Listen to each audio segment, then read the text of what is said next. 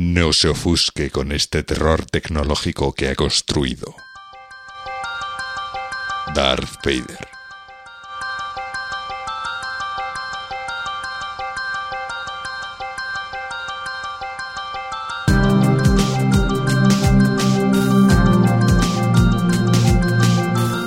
Estás escuchando We Developers, el programa hecho por desarrolladores para desarrolladores donde hablaremos de lenguajes, frameworks, herramientas, tecnología y todas las demás cosas que hacen tan apasionante el mundo del desarrollo de software. Mi nombre es José Antonio Blanco y hoy me acompaña David Bonilla y Diego Freniche. Hola David, ¿qué tal? Hola, ¿qué tal? Buenas noches. Muy buenas. ¿Y Diego? ¿Qué tal? Buenas noches. Buenas. Bueno, pues eh, nada, nos reunimos los tres de nuevo para... Eh, se, me olvidó, se me olvidó mirar qué, número de episodio era, pero bueno, hace... Yo creo que hace cosa de un año, ¿no? Grabamos un, un, un, episodio de este podcast. Sí, no sé, bueno, voy, a, voy, a, buscarlo mientras, mientras hablo.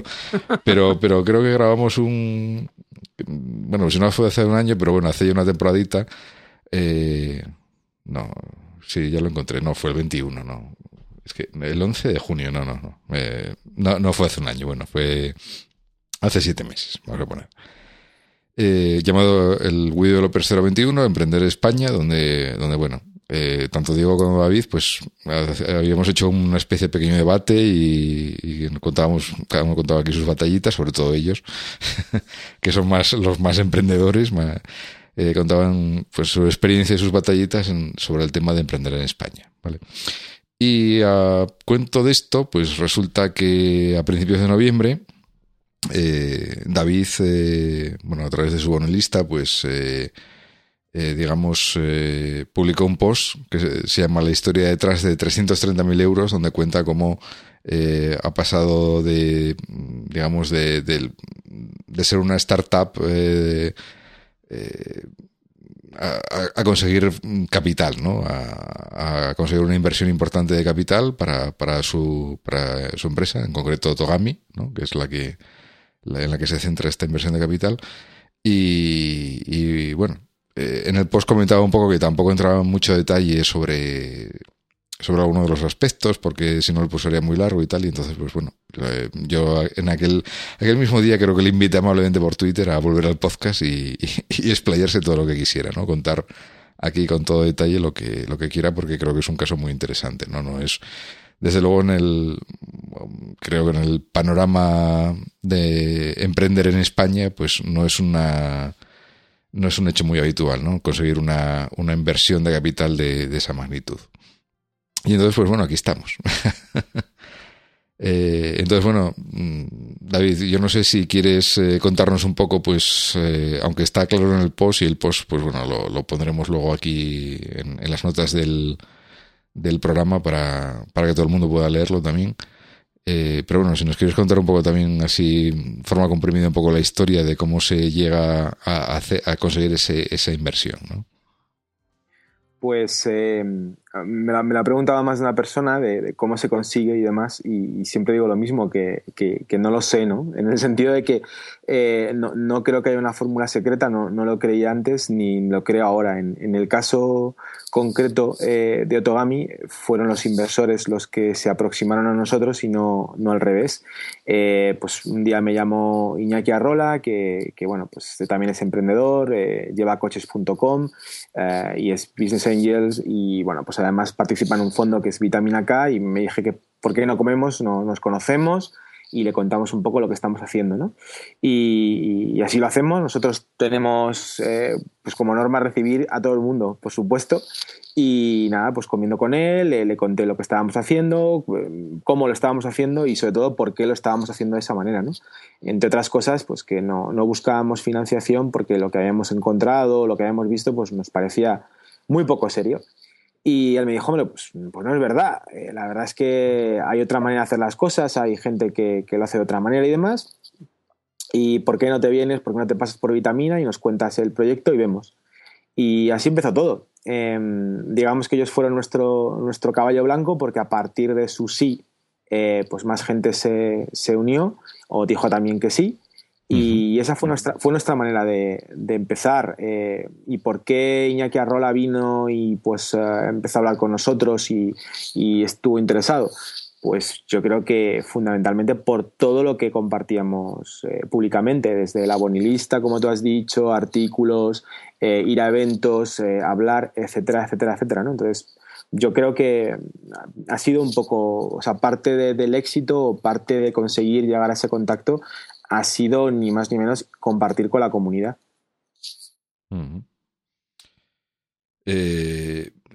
esa, esa porque lo que es, la, digamos, la cantidad de dinero eh, fue una cosa que vosotros calculasteis, ¿no? Eh, en el sentido de, decir, bueno, si me voy a tomar esta empresa en serio, o más en serio, o, va a ser mi única fuente de ingresos, mejor dicho, eh, necesito este cierto capital, ¿no? Esta cantidad de capital para asegurarme de que voy a poder pagar mis sueldos y poder contratar a gente, o, vamos a poder sobrevivir durante X meses para eh, mejorar el producto y llegar hasta donde queremos llegar, ¿no?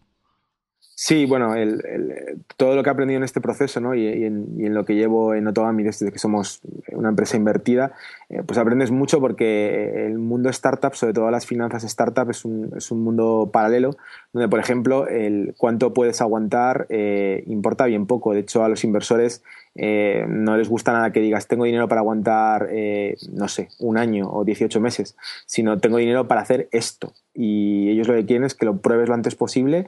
Eh, si hace falta que te quedes sin pasta lo antes posible, que te tengan que volver a meter y por lo tanto que te diluyas tú más, es decir, que, pierdas parte de tu porcentaje de acciones, pero desde luego a nadie, a ningún inversor le interesa que le digas, no, voy a gastar poco para intentar aguantar tres años, ese no, no, no es el objetivo. ¿no? Eh, bueno, dicho, dicho esto, sí, cuando realmente nos vinieron a buscar eh, o a preguntar que si queríamos inversión, tuvimos para empezar, lo primero, calcular qué inversión querríamos. O mejor dicho, cuál sería la inversión mínima eh, con la que saltaríamos a ser una empresa eh, pues con capital riesgo detrás. Porque eso, más allá del dinero, que, está muy bien, pues tiene una serie de cosas, eh, una serie de exigencias, entre otras cosas, por supuesto, que te dediques a tiempo completo. Esto de tengo mi trabajo y, bueno, pues compagino, pero sigo teniendo una Em, una, una, vía de ingresos por si acaso, acaso, todo sale mal, esto, esto se acaba. O sea, es que, vamos a ver, si alguien pone su pasta, ¿no? Exacto. Eh, confiando en ti, yo creo que lo mínimo que puedes hacer, ¿no? Eh, es dedicarle todo tu tiempo y cariño a una idea que además es tuya, ¿no? Se supone que es tu hijo, o sea, que quiere decir que... Exacto, exacto. no, sé si ha habido golfos que han cogido la pasta y luego se han dedicado a, echarle una horita al tema, pero vamos, mm, no sé, es que esa mentira tiene las patas muy cortas, ¿no? Porque no... Pero... No, pero yo lo, comento porque todavía hay mucho desarrollador que me dice, pero entonces has dejado el trabajo en Atlassian, pero, pero ¿por qué? Hombre, pues eh, es bastante evidente, pero si alguien invierte en ti, invierte para que te dediques a, al negocio, ¿no? Para que estés disperso, ¿no? Claro, eh, yo creo que a lo mejor hay gente que lo ve como una especie de red de seguridad, ¿no? Como diciendo, bueno, si esto de la startup me sale mal, pues bueno, todavía tengo otro trabajo, que me da unos ingresos, tal. Bueno. Ya, José, Pero, pero es que estas cosas son como correr Fórmula 1. Tú no puedes ir pensando mm, con miedo. O sea, tú te tienes que tirar. No, no, no, si yo estoy de acuerdo contigo. tienes que conducir bien. En, el, momento, en el momento que un, que un grupo de inversores eh, inviertes una, una, cantidad importante de dinero en tu empresa, pues es hora de quemar los barcos y, y, tú inviertes tu vida en eso. Es, que, mm. tú estás invirtiendo tu talento y tu tiempo en eso y esperas que te salga bien. Oye, si te sale mal, pero bueno, también te pueden echar de un trabajo fijo, te quiero decir. Sí, bueno. el tema este de cómo te arriesgas a hoy día ya. Sí. el, nivel de riesgo que a veces se va estrechando más entre, entre ambas cosas, sí. No, además, bueno, por lo menos en mi caso, eh, vuelvo a decir que no, no, creo que tenga que ser un caso para nadie, pero en, mi caso no fue un problema, más, más allá de eso fue una, una liberación, ¿no? Yo, eh, pues cuando, cuando dejé mi anterior trabajo, no hablo de Atlassian, sino el anterior, eh, yo trabajaba en Six Service y estaba realmente contento, yo, yo lo dejé porque quería, quería emprender y en ese momento pues se cruzó Atlassian y fue una oportunidad fantástica para aprender cómo hacían las cosas fuera, ¿no? Pero, pero la verdad es que pues mi vida el último año había sido realmente una mierda, un infierno, porque eh, trabajaba todo lo bien que podía en Atlassian y al mismo tiempo intentaba hacerlo todo lo bien que podía en, en, Otogami, ¿no? Al final el, el resultado es que mm, no me sentía a gusto con lo que hacía en ninguno de los dos sitios, ¿no? Siempre pensaba que podía hacer, que podía hacer algo más. Si eso le, le unís pues Irene, mi hija de 14 meses, que, que, bueno, a la que quiero dedicar todo el tiempo posible, pues os dais cuenta de que, que, el día no tenía horas, ¿no? Entonces, que te venga un inversor que te diga, eh, oye, te doy dinero para que te dediques a lo que quieres hacer, eh, a mí no, para mí no solamente fue una oportunidad y un orgullo, ¿no? sino que, que es que realmente es lo que yo quería hacer y bueno, no me costó nada, me costó, me costó, me costó mucho porque tengo muchos amigos en Atlassian y demás, eh, pero, pero bueno, era algo que tenía que hacer y que, quería hacer, que es lo importante, ¿no? Y, y sí, eh, bueno, pues básicamente lo dejé, dejé mi trabajo y, estoy al 100% con, con Otogami, ¿no? Como tantas cosas que, que a veces cuando hablas con desarrolladores, pues eh, te, te, te choca que, que les suene tan raro, ¿no? O como otra, ¿no? Que me dicen, entonces te han metido dinero, pero ¿cómo es? ¿Como un préstamo? ¿Tienes que devolverlo? Eh, no, eh, cuando invierten en ti ni es un préstamo ni te están comprando una parte de la empresa y directamente ese dinero te lo, te lo metes en tu cuenta. Lo que se hace es una ampliación de capital y ese dinero directamente va a la cuenta de la empresa. Es decir, es para trabajar, es para hacer cosas, no para ti. Y, eh, y bueno, pues así es. Y así estamos desde noviembre, como tú dices. Eh, yo tengo aquí un par de preguntas. Eh, claro, La, primera es eh, la más evidente. ¿Por qué no habéis pedido dinero, por ejemplo, en un banco? Te cuento, yo la primera vez que me financié en mi vida fue con una póliza de riesgo, ¿no? Que, bueno, es un mecanismo que tienen los bancos, ¿no? Para, para que tengas ahí una bolsa de dinero del que puedes ir cogiendo si te hace falta, ¿no? Tiene unos intereses menores que un préstamo y bueno, pues tienes que demostrar que tienes una empresa y que más o menos tienes negocio. Entonces, ¿por qué no le pedisteis dinero al banco y habéis optado por el, por el inversor? Eso es algo que mucha gente se va a preguntar. Sí. ¿Qué, ventajas tiene frente al banco? Vamos. Sí. Eh, bueno, realmente lo, cierto es que eh, el interés de una inversión de una, ampliación de capital es cero, porque básicamente no le debes, no le debes dinero a nadie, lo único que haces es diluirte y ceder parte de, ceder parte de tus acciones, ¿no? de la propiedad de la, de la compañía. ¿Por qué no, no, fuimos a un banco? Porque no se nos ocurrió a un banco, porque eh, el, estado de, el estado de Otogami, el estado del negocio, no era el ideal para ir a buscar dinero a un banco. Cuando tú vas a, a buscar dinero a un banco, digamos que aparte de que busquen que seas más o menos rentable o que tengas una rentabilidad a corto plazo, que seas capaz de demostrar que puedes eh, devolver ese dinero o que tienes un aval eh, para devolverlo en el caso de que, de que no lo tengas, eh, pues piden un modelo de negocio. El modelo de negocio de Togami, o mejor dicho, lo que conseguimos hacer en el año que estuvimos haciendo bootstrapping, pagando directamente con nuestro dinero todas las operaciones, fue darnos cuenta de lo que no debíamos hacer. Eh, de ese, ese, famoso fit to market, es decir, el, de tu idea a lo que realmente el mercado eh, quiere, pues fue una verdadera travesía en el desierto. Por eso nosotros consideramos que esta ronda ha sido una ronda SID, que ha sido una ronda de capital semilla, y básicamente nos sirve para eh, pues cambiar todo lo que nos hemos dado cuenta de que hemos hecho, que hemos hecho mal. ¿Por qué 330.000 euros? Bueno, nosotros la verdad es que no buscábamos 330.000 euros exactamente, que parezca una cantidad muy exacta, buscábamos 300.000. Em, ¿Por qué? Pues, pues eh, como dijo José, eh, cuando pasó esto, ¿no? De, bueno, pues alguien dice que quiere ponerte dinero, pues cuánto pedimos, ¿no?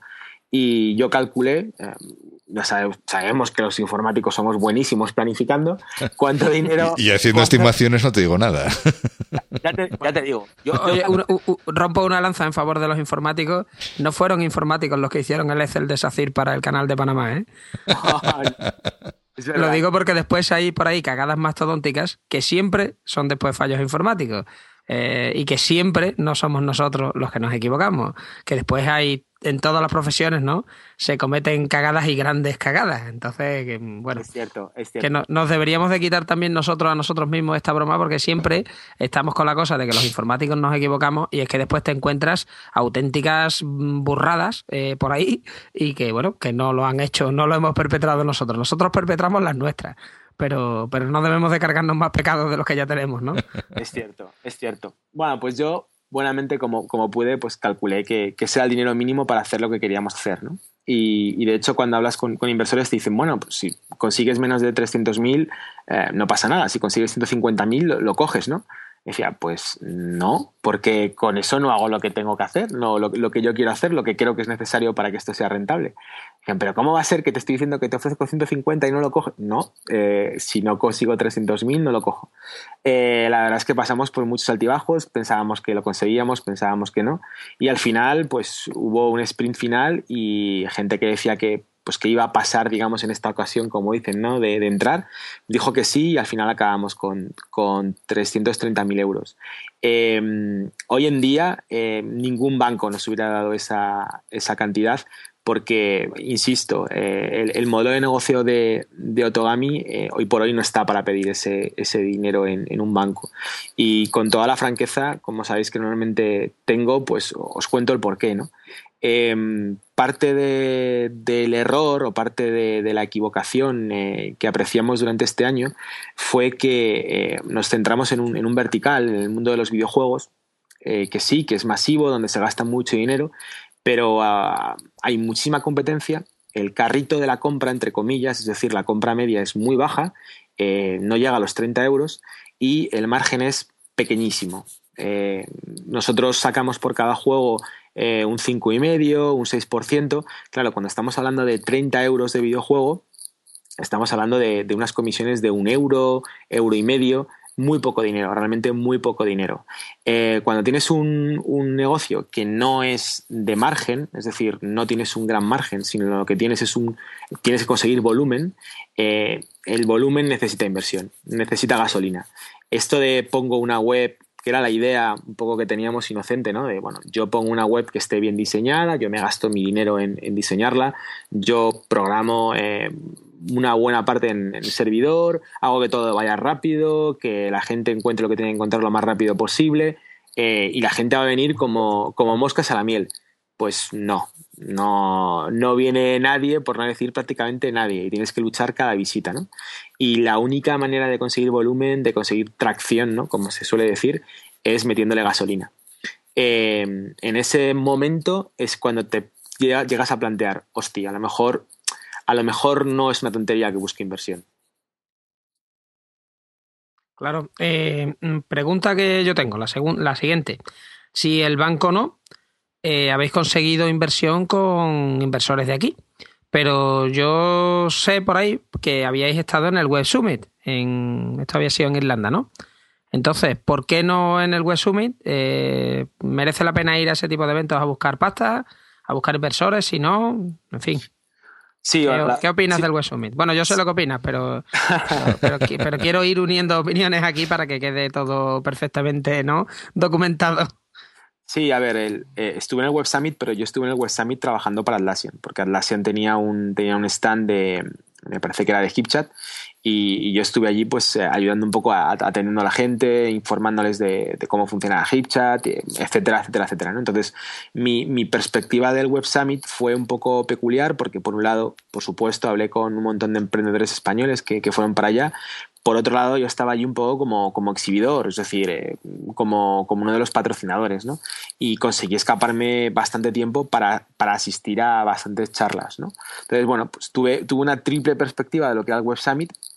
A mí personalmente, eh, después de mi experiencia de cómo ha sido el tema de la inversión, eh, a mí no creo que me valga de mucho o, no creo que me valiera de mucho como emprendedor y al Web Summit, porque sinceramente si hemos conseguido dinero, no creo que sea, desde luego, por las cifras del proyecto, ni por la tecnología. Nos hemos eh, cansado de decir por activa y por pasiva que Otogami no tiene una tecnología revolucionaria. Usamos Java de toda la vida, mm, más que nada porque es el lenguaje eh, que, que, bueno, pues Jerónimo y yo conocíamos más eh, pues Java con JPA y Bernate, con estas cosas, o sea, mola también. Sí, sí, a ver, utilizamos, utilizamos. Spring, su historia, o sea. Spring no, Spring no. Spring no. inversión de control ahí a muerte. Inyección de dependencia a muerte.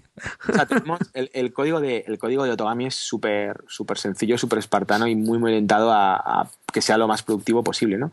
Pero usamos, por ejemplo, un motor de plantillas para, para las páginas que mm, creo que nos actualiza desde, el 2002. ¿Y por qué no se actualiza? Pues porque funciona. Ya está, no hay que, tocar nada. y, y, y, como os decía, o sea, ni, es, ni era por las cifras ni era por la tecnología.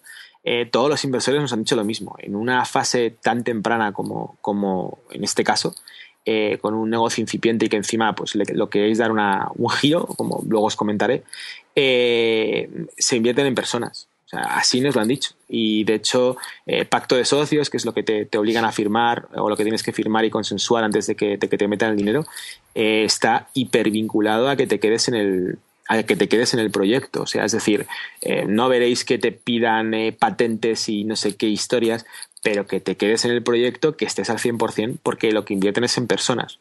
En España, pues uno es más o menos conocido. Eh, en Irlanda a mí no me conoce ni Dios. Entonces, lo que yo he vivido, que ha sido el factor diferencial para conseguir ese, ese dinero, esa inversión, yo en Irlanda desde luego no lo tengo y por lo que he visto con los emprendedores españoles que vi allí, es muy difícil conseguirlo. Es que yo he visto a, yo qué sé, Javier Padilla, por ejemplo, de Moody o, Jorge Galindo, ¿no? De, de Forest Gris, que han ido allí y me han dicho que, bueno, que aquello era un circo y que era un poco la estrategia de la gente para conseguir dinero era un poco lamentable porque era llamar la atención que bueno que había gente allí ya como un mercado negro de donde estaba el inversor alojado en qué hotel para ir a perseguirlo allí a la puerta no a, esperar a, a, la puerta de la habitación que saliera el inversor casi no y, y hacerle ahí el elevator speech, ¿no? Y venderle tu, tu moto y que mucha gente que iba allí, bueno, que, que, lo que tenían, o sea, como startup, esto me lo contó Jorge y yo me reía mucho, decía, hombre, si vas a hacer una demostración de tu startup,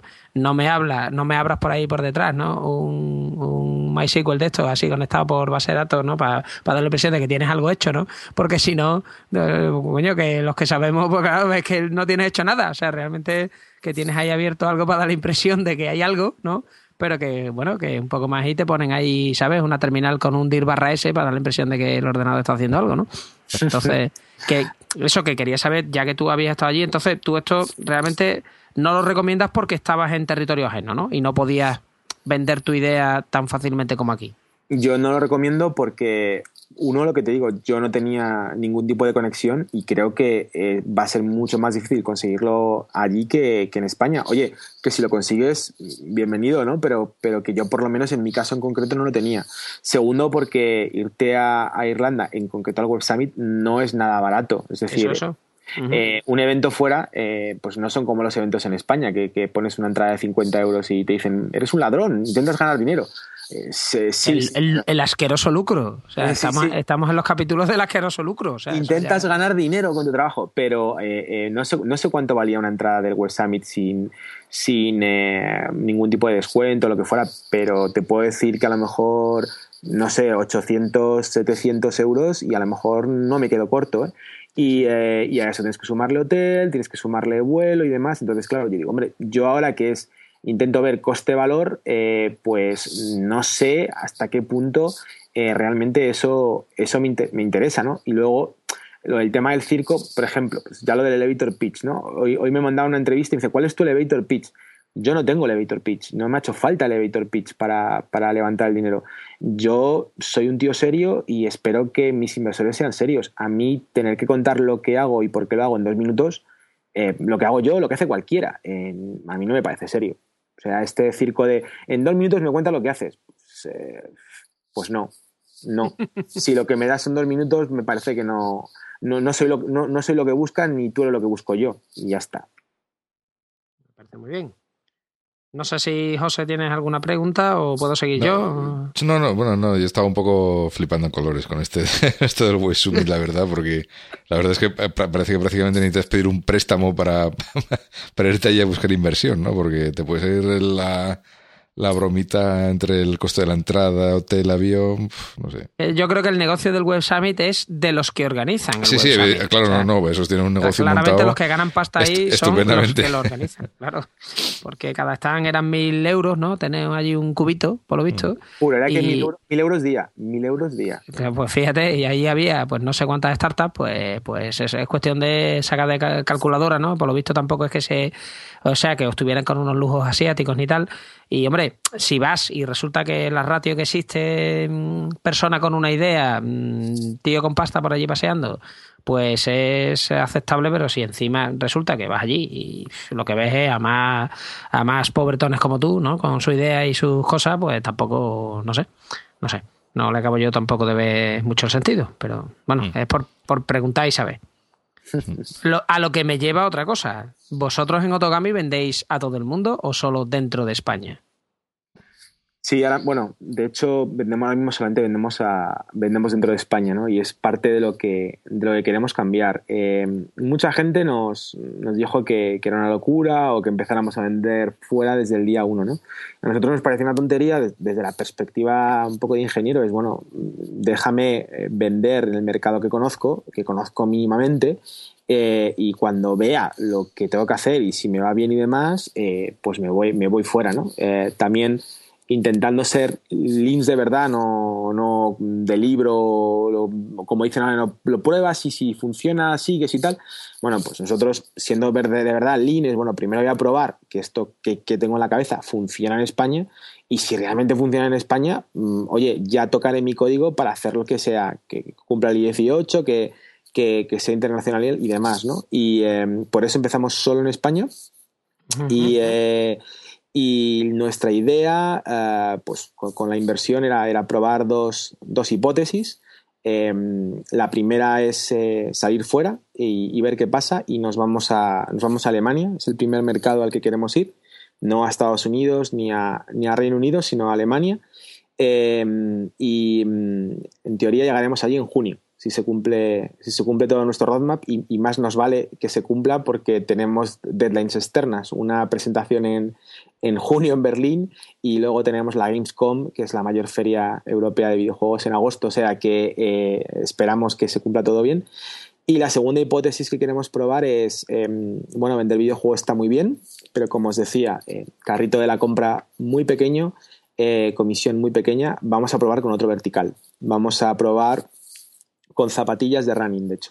Es lo siguiente, os lo, eh, avanzo en primicia y vamos a hacer un otogami de, zapatillas de running y em, son dos hipótesis que queremos probar. ¿no? Eh, tú a, un inversor no le puedes, nunca le puedes garantizar eh, que le vas a hacer ganar dinero o que vas a cumplir X cifras, pero nosotros como desarrolladores lo mínimo que le podemos garantizar es que con ese dinero eh, pues vamos a intentar probar dos hipótesis y ver qué pasa. Hay que jodido, entonces lo que tú le has vendido a los inversores es un buscador comparador de cosas vendibles. Bueno, no, es, lo que yo les he vendido, es básicamente lo que han invertido. Ah, si, tú ves, si tú ves, digamos, el, el, deck, la, presentación que hicimos a, inversores, pues veías Otogami como un cuadradito, digamos, y directamente a una animación, pues te demostraba como hoy, hoy estamos en, en eh, videojuegos mañana en zapatillas y pasado en gadgets, es decir, podemos hacer N verticales y, eh, por supuesto, eh, igual horizontales. Hoy estamos en España, mañana en Alemania y pasado en Estados Unidos. David, estás loco, no cuentes tu idea, hombre. Que ahora, antes de que nos acostemos en una hora, me pico yo el código que lleváis vosotros picando tres personas durante año y medio. O sea, no cuentes tu idea porque tú sabes que la gente te lo clona rápido ya sabes loco, o sea. Ya, ya, sabes que mi idea es que, bueno, o mi pensamiento es que la idea, la idea vale cercanamente a cero. Eh, lo que importa es la ejecución, ¿no? Y, em, y, bueno, pues ahí estamos intentando demostrar o probar esas dos hipótesis y ver, ver por dónde tiramos, ¿no? Eh, a ver si realmente salir a Alemania pues tiene mucho sentido y lo que hay que hacer es centrarse en internacionalizar, ver si con otro vertical eh, pues las cifras se disparan y por supuesto siempre manteniendo lo que ya hemos hecho, ¿no? Entonces, eh, es que, mira, yo iba por el tema de las ventas en el extranjero, no tanto por la parte técnica, porque yo entiendo que la parte de internacionalización, localización, eh, bueno, las peculiaridades de cada sitio, yo que sé, que las etiquetas pues en alemán son más grandes, ocupan... La parte técnica es relativamente sencilla y solucionable.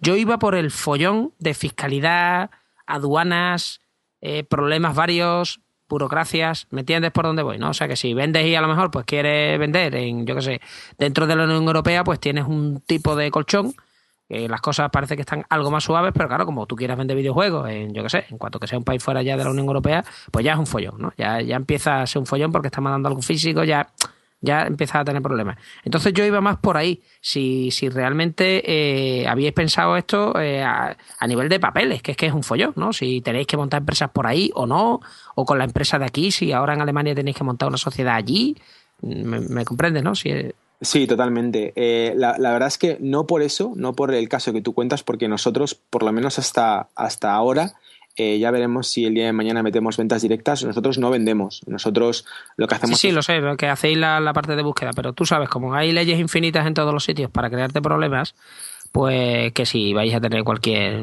Bueno, que Mm, no.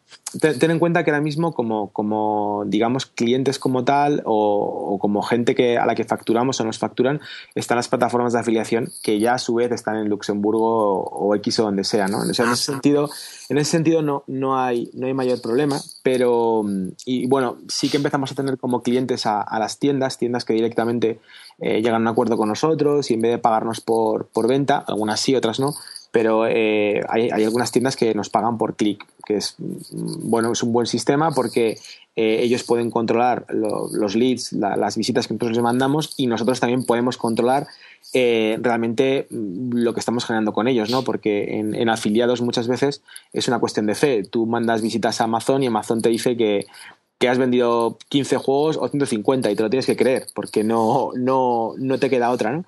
Pero mm, sí que es probable que tengamos el día de mañana de crear una, una empresa en X sitios, no me aventuro a decir si Luxemburgo, Gibraltar, Islas del Canal, Delaware o donde sea, y no es por un tema de vender fuera, sino incluso os digo por, por nuestro modelo de negocio eh, en España, aunque parezca increíble.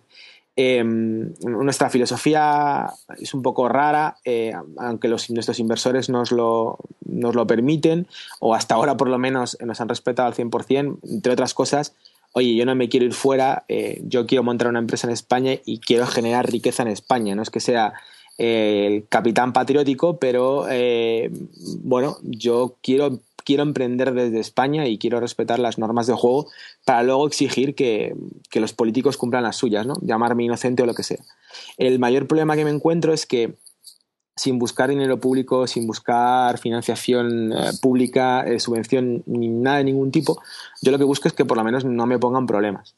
Y yo tengo un verdadero problema y os cuento, os cuento el que es. Eh, parte de nuestro modelo de negocio es, más allá de buscar tráfico, es intentar buscar tráfico en nuestras web. Nosotros, más allá de ser una web, somos un conjunto de servicios online eh, que podemos ponerlos en nuestra propia web o en web de terceros. ¿no? Igual que tenemos un acuerdo con, con Hobby Consolas y directamente cuando vas a hobbyconsolas.com te vas a un artículo, abajo vas a ver un widget de Otogami eh, con los mejores precios, pues hoy estamos en Hobby Consolas, mañana estamos en IGN o en Medistation y pasado podríamos estar en cualquier blog, porque estamos desarrollando un, un autoservicio para que cualquier blog de videojuegos eh, pueda, pueda instalar los, los, soportes publicitarios y funcionales de Otogami.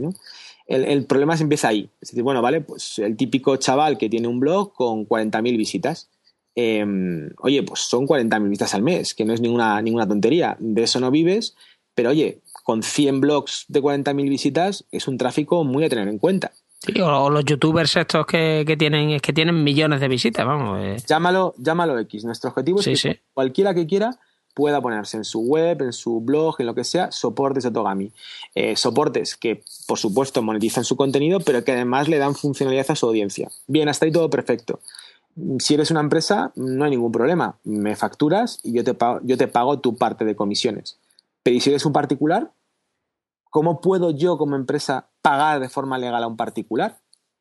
La única manera que tengo es. Eh, o la... Con un sobre, coño. Con un sobre. es que ole, hacer una pregunta. Con, con bolsas de basura llenas de billetes, hombre.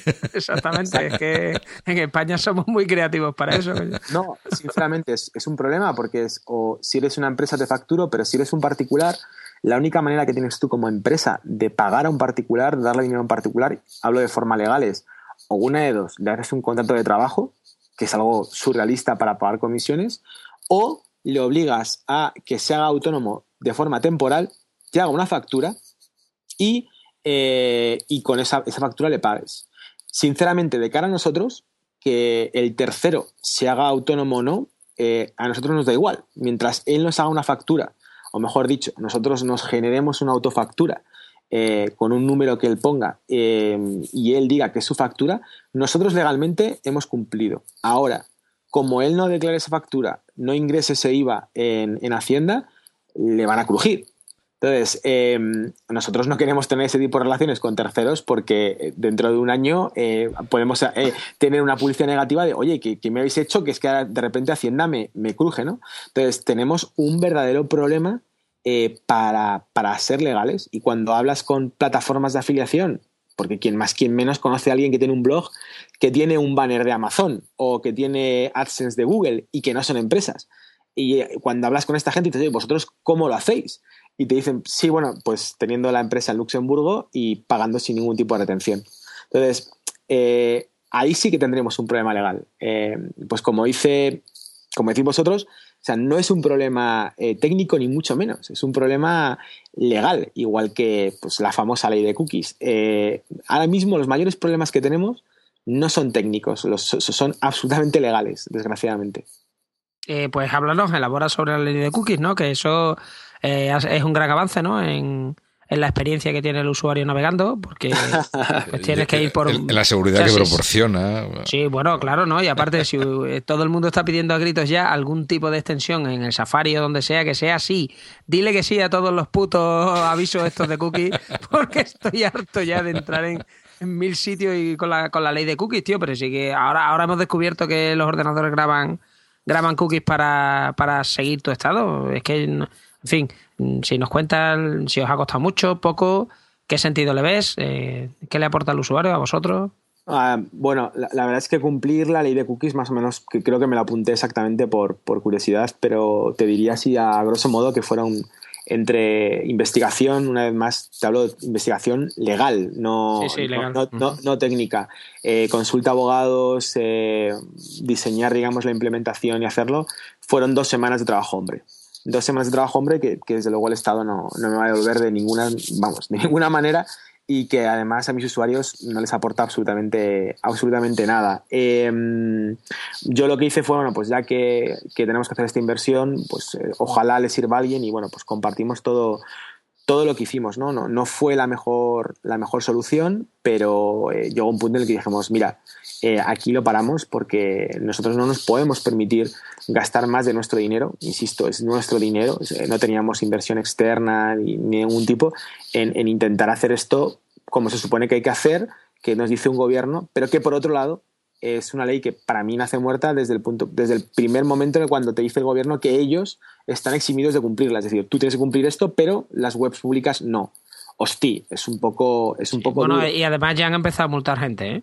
Han empezado, quiero decir que ya han hecho multas ejemplarizantes y lógicamente han empezado por las webs de los bancos, por, las grandes empresas y todas estas cosas han empezado. O sea, han cogido a dos bloggers ahí muertos de hambre, ¿no? Y los han multado porque, hombre, vamos a dar, lo primero, vamos a dar un escarmiento aquí para que no olvidéis vuestra condición de siervos, ¿no? Y no, no os descuidéis. Entonces, es un poco como, pero que me cuentas, y claro, efectivamente, es que el Estado que no cumple ninguna de las leyes que a ti te fuerza, por ejemplo, accesibilidad en las webs, o como esa miles. O sea, que es que sacan leyes que después ellos son los primeros que se lo pasan por el arco del triunfo. O sea, tenemos que cumplir el que se puedan hacer todos los trámites, por ejemplo, eh, utilizando firma digital antes de él, y eso fue en el pasado. O sea, se van a tener que coger el DeLorean algún día para volver 50 años atrás para cumplir las leyes que sacaron ellos. Pues no las saques, si no las no, es que pero es que no cumplen ninguna de las que sacan. Pero, a ver, es, que, si, los sitios, si, las páginas web de, un ministerio de la seguridad social o algo así, de, cosas públicas, eh, tuvieran que cumplir la ley de cookies, vamos.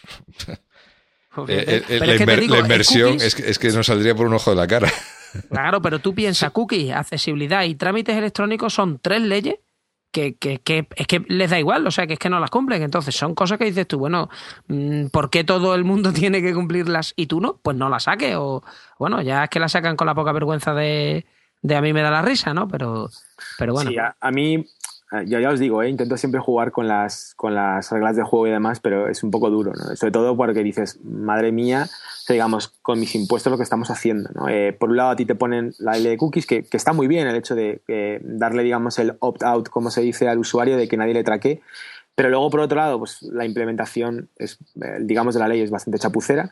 Y por otro lado, pues os cuento, por ejemplo, el último caso de UX ah, de la administración. Eh, mi madre, que pues de Internet sabe lo justo, eh, pues tiene que liquidar IVA de, un local que tiene alquilado, me parece que era el modelo 390, no recuerdo muy bien. Bueno, pues hasta ahora esta, esta presentación que era, eh, digamos, opcional y que podías ir a cualquier administración de Hacienda y presentarla, de repente de un año para otro es ya no, ya solo por Internet. Es decir, eh, no es y además de, no, solo por Internet. Pero ese solo por Internet, eh, para alguien como mi madre, mi madre no tiene certificado digital, ni, ni, piensa tenerlo, ni, ni, va a pedir un certificado digital personal, ni nada de esto. Entonces, eh, bueno, pues montan una especie de cojo sistema con SMS y tal. Bueno, sinceramente, el sistema no funciona. O sea, decir, a nosotros nos yo estaba con mi madre, mandaban el SMS con tu clave temporal, no funcionaba. O sea, metías la clave y decían que, la clave que estaba espiral, que me acaba de llegar eh, hace 10 segundos, ¿no? Entonces dices, jolín, que a mí me pongas trabas y que por otro lado, eh, la tecnología que se supone que debería ser para conseguir que la gente haga las cosas de una manera más fácil, le pongas utiliza esa tecnología para, poner una barrera que para alguien de 60 años es realmente un problema, o sea, que le digas que tiene que hacer todo por Internet, eh, pues bueno, la verdad es que da un poco, da un poco de cosa, ¿no? Y, respecto al tema de la ley de cookies, eh, nosotros la única manera que encontramos, o la mejor manera que encontramos de hacerlo es, vale, llegas a, llegas a Otogami y no te ponemos ninguna cookie. Aunque hay algunas cookies que, legalmente puedes poner, ¿no? Como las cookies técnicas, pero nosotros no te ponemos ninguna cookie. Eh, ¿Cuál era el problema? Que entonces todas las visitas que llegaban, eh, digamos, y que, rebotaban, que, se iban, que no navegaban más en, en, Otogami o que no aceptaban lo de las cookies, eran visitas que perdíamos. A nosotros, como tal, nos daba igual porque, bueno, pues tener más o menos visitas, nosotros no vivimos de la publicidad, con lo cual nos da igual. Pero claro, no tenías ni idea de hasta ahora esas métricas que está dando Google Analytics de, eh, oye, toda la gente que llega a la página X rebota, probablemente llámame loco, pero la página X es una mierda, la tienes que mejorar o la tienes que cambiar, ¿no? Pues esa inteligencia que, que utilizabas más que para traquear, para saber lo que tenías que mejorar, la perdíamos. Así que nada, tuvimos que crear una cuenta de Analytics de Universal Analytics, que es una evolución que ha hecho Google eh, con la que puedes traquear eh, en modo cookieless, en modo sin, eh, sin tener que poner ninguna cookie.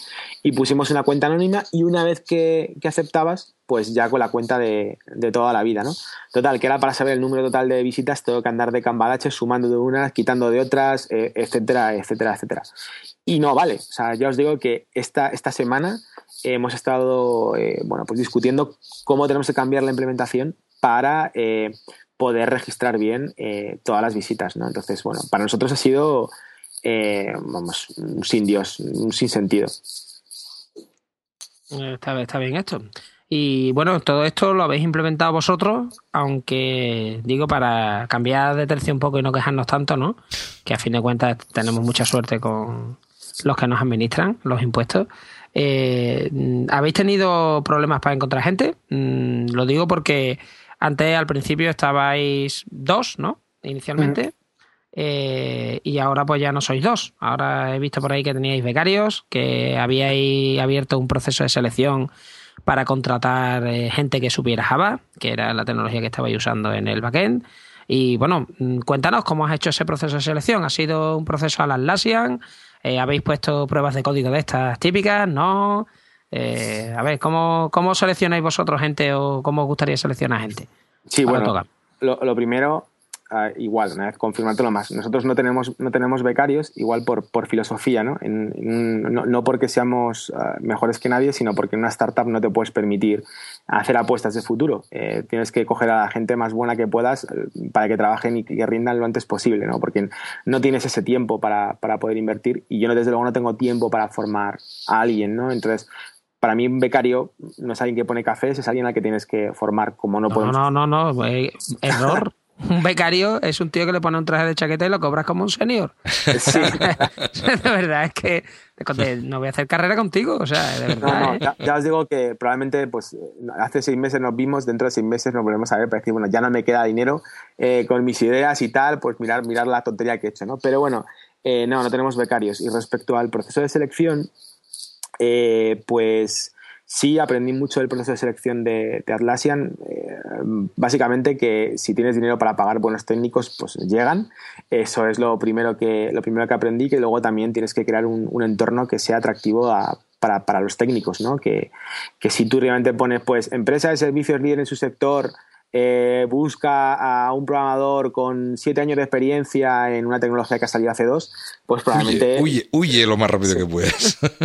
Eh, eh, exacto, exacto, exacto. Entonces, Sí, sí, con siete años de experiencia en Node.js. Hostia, pues. Eh, el tío que lo inventó, claro, es que es él, claro. Suerte, suerte. Y, y bueno, nosotros eh, sí que hicimos prueba de código, muy, muy, muy pragmática.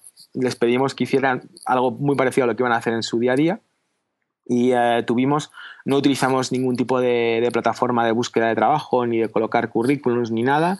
simplemente fue nuestro blog y la cuenta de Twitter y nos llegaron, pues creo que 65 currículums al, al final. De, de, ellos, me parece que pasaron una primera fase, que era la primera, la primera criba, eh, pues veintitantos. Y, después todo lo que es la de todas las partes de, de, de, código, al final pues nos quedamos con cinco. Cinco que a los que hicimos esta entrevista personalmente y eh, con los que me hubiera quedado casi con los cinco si hubiera tenido dinero, la, la, verdad, para contratarles.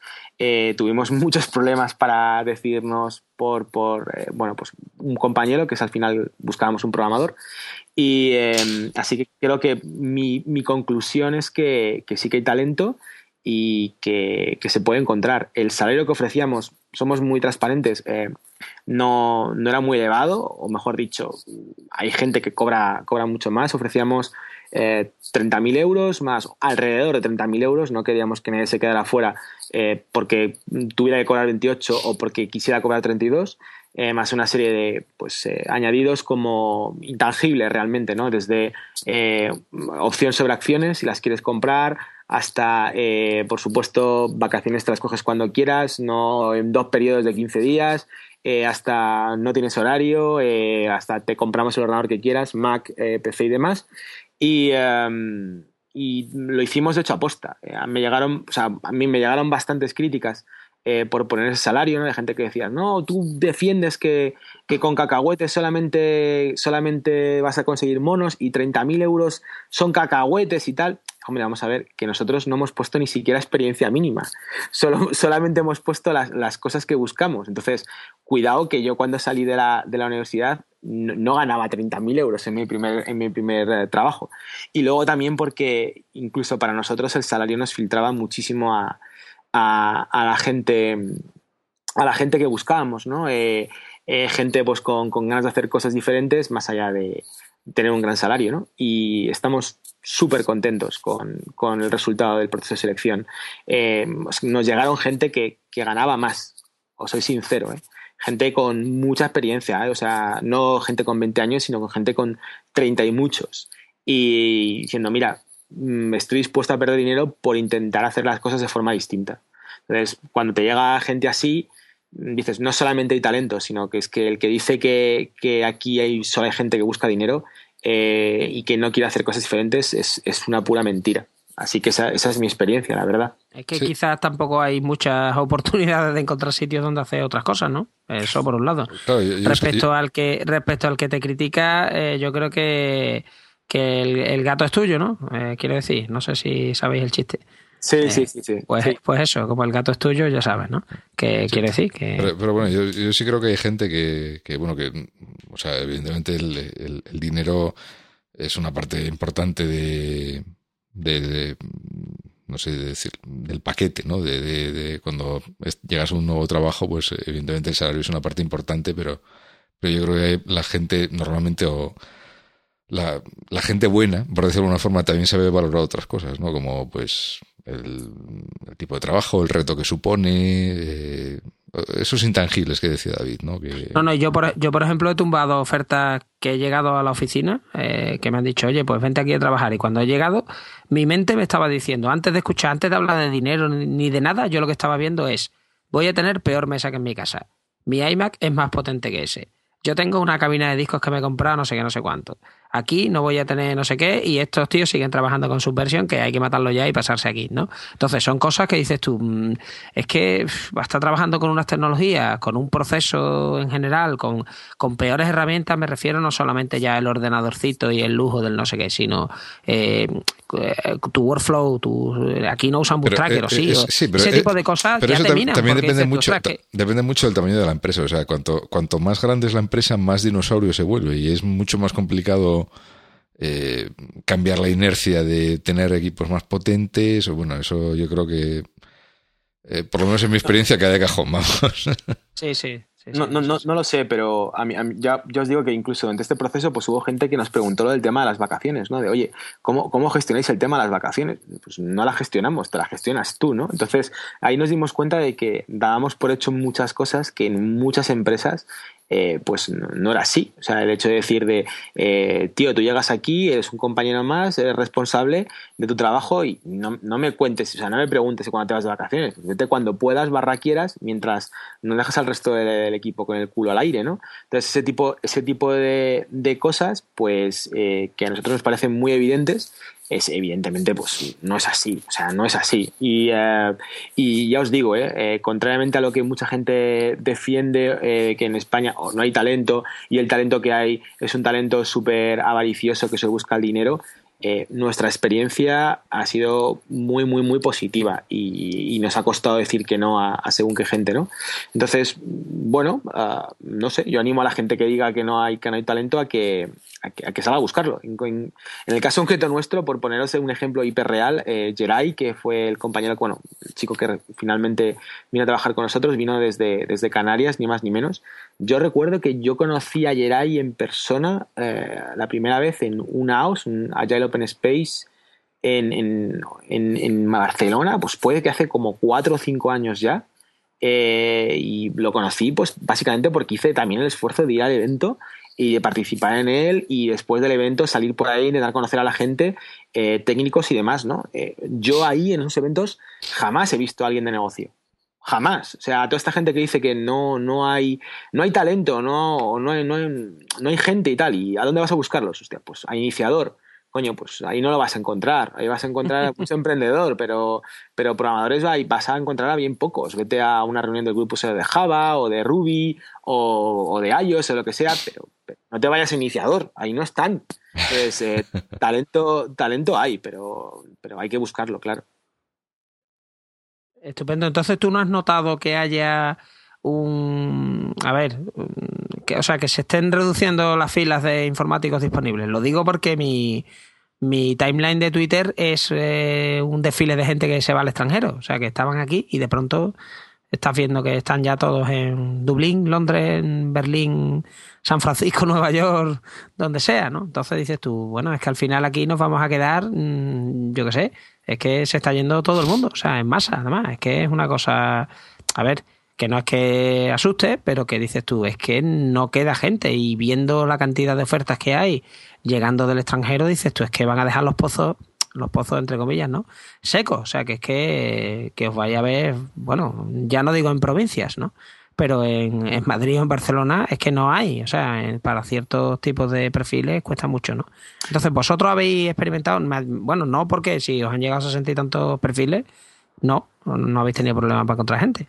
Eh, sí, te, digo, te, digo, también de esos sesenta y pico nos quedamos con, con cinco, que bueno, que no, es un mal ratio, ¿no? Pero lo que tú cuentas, o sea, yo, sé que en muchas cosas soy, muy privilegiado, o sea, básicamente eh, hacer lo que estoy haciendo, hacer lo que quiero hacer y que encima alguien me, dé dinero para hacerlo de, auténtico privilegiado y, lo sé, ¿no?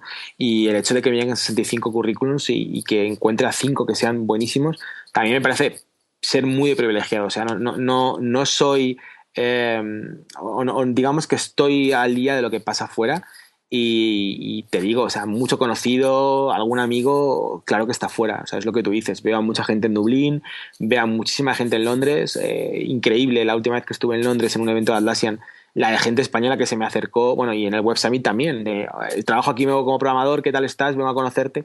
Em, entonces, eso es una realidad. O sea, el que, no, el que no vea eso es que no está viendo lo que está pasando. Y también tengo a mucho amigo de eh, me echan, eh, consigo trabajo a la semana siguiente, pero ganando mucho menos. O sea, con, todo esto eh, lo que han hecho muchas empresas es, es reducir salarios de una manera brutal. Paro, yo creo que paro en la profesión no hay. Ahora que estamos peor que hace un año y que hace dos y mucho peor que hace cinco, el que no, el que no vea eso es que, vamos, no tiene perspectiva histórica.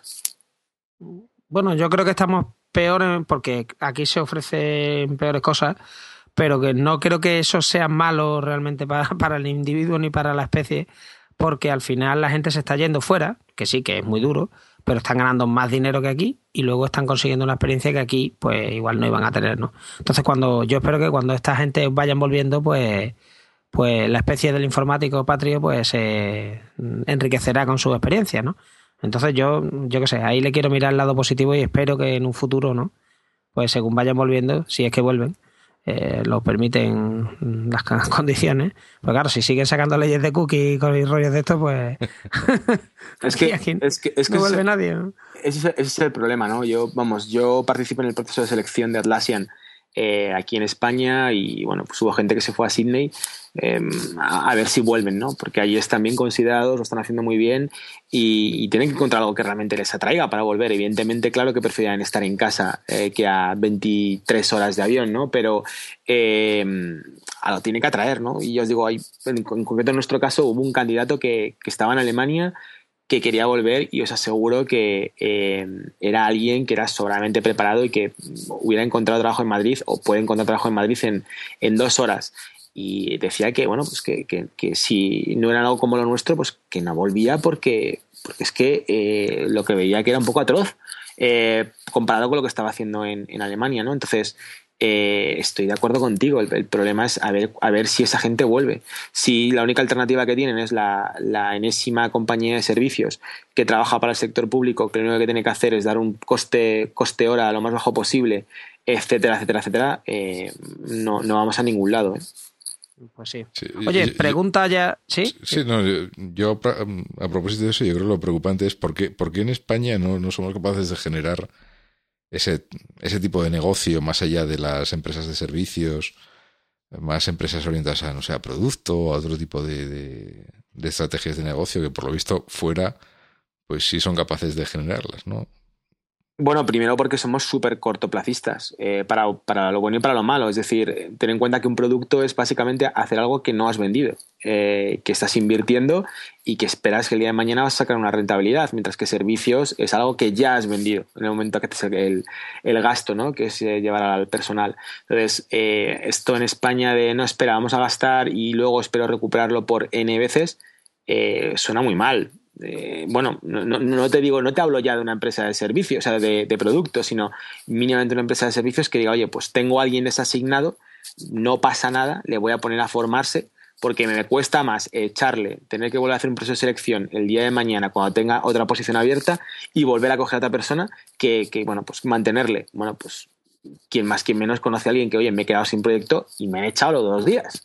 O sea, esto, esto en España es así. Y, yo creo que por ahí vienen muchos problemas. Es que tú sabes que el cuento de la lechera no ha hecho mucho daño. Porque siempre que hablas tú de voy a montar un producto que lo voy a vender no sé cuántas veces, invierto el dinero, ya hay alguien que está con la lechera. Dices tú, joder, macho, el trauma que crearon con el cuento este, macho, que, que es que se han cargado cuántas generaciones de emprendedores.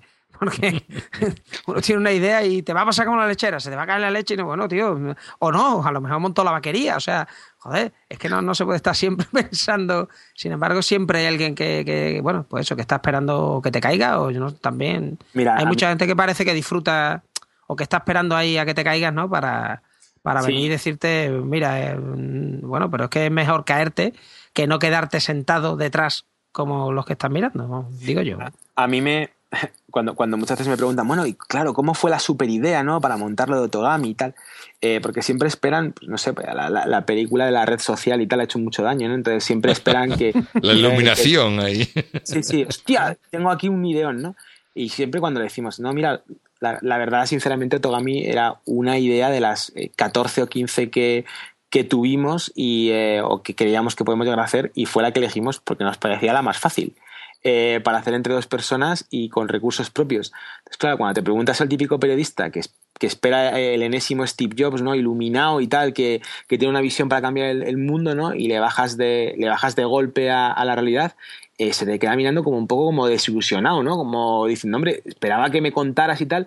No, no, tío, yo te cuento la realidad y la realidad es que, eh, o sea, ideacas grandes ideas yo creo que tenemos casi todos. Eh, lo que pasa es que conseguir dinero para hacerlas es complicado. Pues tío, intenta hacer algo que, sea factible, ¿no? Y, nosotros hicimos lo que hicimos, pero dijimos, bueno, nosotros creemos que un comparador eh, de algo muy, muy específico como es videojuegos, oye, que entre dos creemos que podemos hacer algo majo, no, no una chapuza. Y por, eso empezamos, ¿eh? O sea, no, no os creéis que fue la mega super idea. Teníamos cosas mucho más ambiciosas, eh, por, ejemplo, ahora que recuerdo, un agregador de cuentas bancarias y demás, y dijimos, joder, macho, o sea, empezar a luchar con, los departamentos anti-scrapping de los bancos, eh, probablemente también el departamento legal, que alguien te denuncie y demás, vamos, a, vamos a probar. sí, eso, eso sonaba, muy mal, eso. sí, sí, sí. Lo de los bancos sonaba complicado. Oye, pregunta, mm, tú ahora mismo, tu título es de CEO, mm, CTO, AMO, de, la empresa, mm, ahí lo tenéis organizado de alguna manera, tenéis una jerarquía muy plana, se saben los salarios de los dueños o es como los sindicatos, en fin, que nos cuentes un poco, ¿no? Eh, si hay también transparencia a esos niveles o no, o si eso se agradece o no por parte del, del obrero, ¿no? Que el patrón esté a su nivel. Sí, bueno, la, la, última vez que miré los salarios, lo que pasa, espero que, espero que fuera fue un error, pero el que cobraba menos de la empresa con diferencia era yo. Eh, pero, algo, te está fallando. no, no, no, es que ha montado una empresa, eso, es lo normal, vamos. algo, algo estoy haciendo mal, maldita sea. Eh, no, más, más, o menos, más o menos cobramos todos lo mismo. Eh, y, eh, es decir, no sé si, no sé si Geray cobra un poco más que yo o yo cobro un poco más que Geray, pero más, más o menos cobramos, cobramos todos lo mismo. Y además está, está regulado por el pacto de socios. tener en cuenta que lo primero que te preguntan te preguntan los inversores es cuánto, cuánto quieres ganar, o sea, qué salario te vas a poner, ¿no? Y eh, evidentemente si es un salario, un salario eh, ridículo, pues directamente dicen, pues yo lo siento, pero yo eso no te lo voy a pagar, ¿no? Eh, yo, yo no os lo puedo decir de memoria, soy muy malo con las cifras, pero estamos alrededor de los 30.000 euros. que fue la cifra que consideramos, sobre todo gente con familia, que, que es otro de los eh, grandes estereotipos que, en el mundo de startup eh, hay, que, hay que quitar, que es, que es gente joven con, en garajes y demás.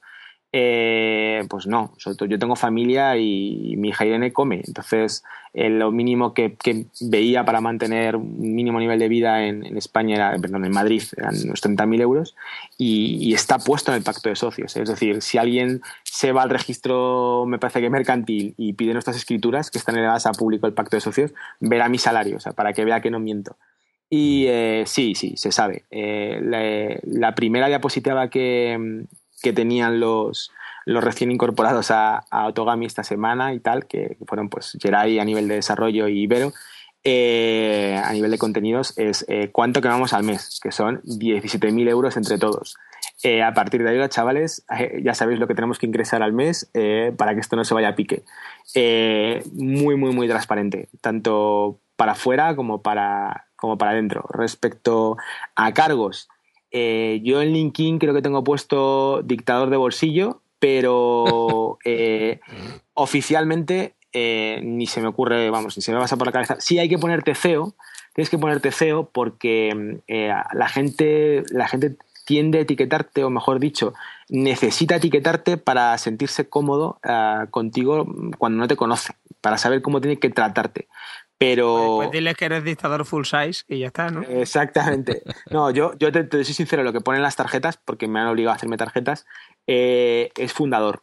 Y, y, de hecho, bueno, lo comentábamos hoy mismo, ¿no? Que yo ojalá algún día tengamos el dinero o la capacidad de atracción como para contratar a un CEO profesional, porque yo no, yo no quiero ser CEO. A mí lo que me gusta es eh, crear el producto, trabajar el producto y, no tanto pues esa, esa, labor más comercial o incluso de, relaciones ¿no? a nivel de para conseguir más inversión o cerrar según qué contratos, que realmente es lo que te puede hacer un CEO profesional, que los hay, ¿no? Y, eh, y, en España también es una cosa que suena rarísimo. ¿Cómo que no quieres ser el director de tu propia compañía? Eh, no, yo quiero ser el tío que cree, que cree el producto. Y en una, una, compañía con una jerarquía tan absolutamente plana como la nuestra, eh, llamarte CEO, CTO, lo que sea, son etiquetas, ¿no? O sea, luego al final casi todo el mundo opina de todo. Pero tú, tú no estás realmente, estás en la parte técnica, ¿no? Pero bueno, yo había visto que tú estabas ¿no? en, el resto de cosas, que son normalmente son pocas, ¿no? claro, yo, yo, estoy en el resto, en lo de cuando, bueno, pues si tú no programas, ¿qué haces? No, yo hago el resto. Eh, sí, en teoría, en teoría se supone que no estoy en la parte técnica, entre otras cosas, porque no tengo tiempo. Pero luego es un poco, es un poco mentira, es decir, cuando, cuando eres programador eh, es que no te puedes callar. Entonces, eh, pues hoy, por ejemplo, lo que os decía, estábamos discutiendo sobre cómo tenemos que arreglar la web para, un tema de, para, para el tema de de cookies, porque ahora damos un paso más y es queremos saber, eh, una vez más, fijaros que es un tema de negocio, no es un tema técnico, queremos saber eh, cada visita que tenemos el dinero que produce de media. Es decir, que empezamos a identificar usuarios, incluso aunque no estén registrados en la web. ¿no? Y bueno, pues cómo hacerlo, que si cookie por allá, que si JavaScript, que si hay que hacer una llamada Ajax, que si lo cargo en servidor y demás. Eh, y en ese tipo de conversaciones a nivel de diseño, no de implementación, eh, no es que participe, es que participo como, como el que más. Eh, evidentemente luego no implemento, o por lo menos ahora no implemento, pero, pero sí, sí que estoy ahí, ¿no? Y yo creo, sinceramente, que para mí aporta muchísimo valor. O sea, yo no, yo no sé cómo podría funcionar un, CEO o un tío de negocio que no, tiene ni idea de cómo funciona una web o cómo funciona Internet, ¿no? Yo es que no, no, lo puedo ni, o sea, no lo puedo ni concebir, si os digo la verdad. Pues vendiendo motos, o sea, eso es fácil, ¿no? Eh, bueno, cada, uno tiene, cada uno tiene su labor, pero en mi caso en concreto, que os digo, estoy muy, muy, muy pegado a producto. Eh, hablo con, con Jero o hablo con Geray y me dicen que van a hacer eso así. Eh, pregunto por qué no se hace así o por qué no podemos hacerlo de una manera diferente, intentando que sea siempre más, lo más corto posible. ¿no? simplemente entender lo que es deuda técnica, que un programador te diga, necesito dos días para arreglar el berenjenal que he hecho. es que, vamos, me parece inaudito que alguien de negocio se metan sin saber, eh, pues no sé, qué es una cabecera HTTP, eh, porque es que directamente eh, no sabes entonces ni, de dónde puedes sacar datos, ni de qué estás trabajando, ni qué estás haciendo, ni, nada de nada, ¿no? Entonces, bueno, en, nuestro caso en concreto, yo me meto mucho en la parte de, en la parte de, en la parte técnica, por lo menos a, a enterarme cómo se hacen las cosas y a intentar aportar y os aseguro que, que, pregunto, o sea, cualquier decisión de diseño, de negocio también, también la pregunto. O sea, no sé, tengo compañeros que creo que son muy inteligentes, así que me parecería un, pecado no, no, preguntarles y contar con esa inteligencia, ¿no? Para, para llegar a una, conclusión entre todos. Oye, y hablando de mm, asuntos técnicos, pero también de negocio, eh, ahora que estamos un poco más en la parte técnica, eh, Otogami correrá en algún servidor o servidores supongo. y esos servidores son hierro vuestro que tenéis en vuestra oficina, hierro vuestro que tenéis puesto en algún proveedor de acceso y los tenéis allí en housing, es servidores que tenéis por ahí contratados virtualizados, están en la nube de Amazon, están dentro de España o fuera de España, lo digo por los temas de las leyes y si os habéis visto con problemas, quiere decir que, mucha gente dice, voy a empezar una idea que tengo, ¿no? Y a lo mejor como primera prueba de concepto dices, pues los pongo en Heroku, ¿no? O los pongo en, yo qué sé, en Amazon, ¿no? Eh, tal. Pero después cuando esto ya crece, dependiendo de los datos que tú tengas almacenados, vamos a ver, tienes que cumplir con unas leyes o con otras, pasarle un backup a la NSA, en fin, debidamente tagueado y formateado, ¿no? Entonces, o, sí. o, puedes tener problemas técnicos también del tipo pues el tráfico, eh, sí, el tráfico a lo mejor no, no, has hecho la mejor programación del mundo y para cuatro gatos funciona bien, pero luego cuando empiezas a tener tráfico se te cae.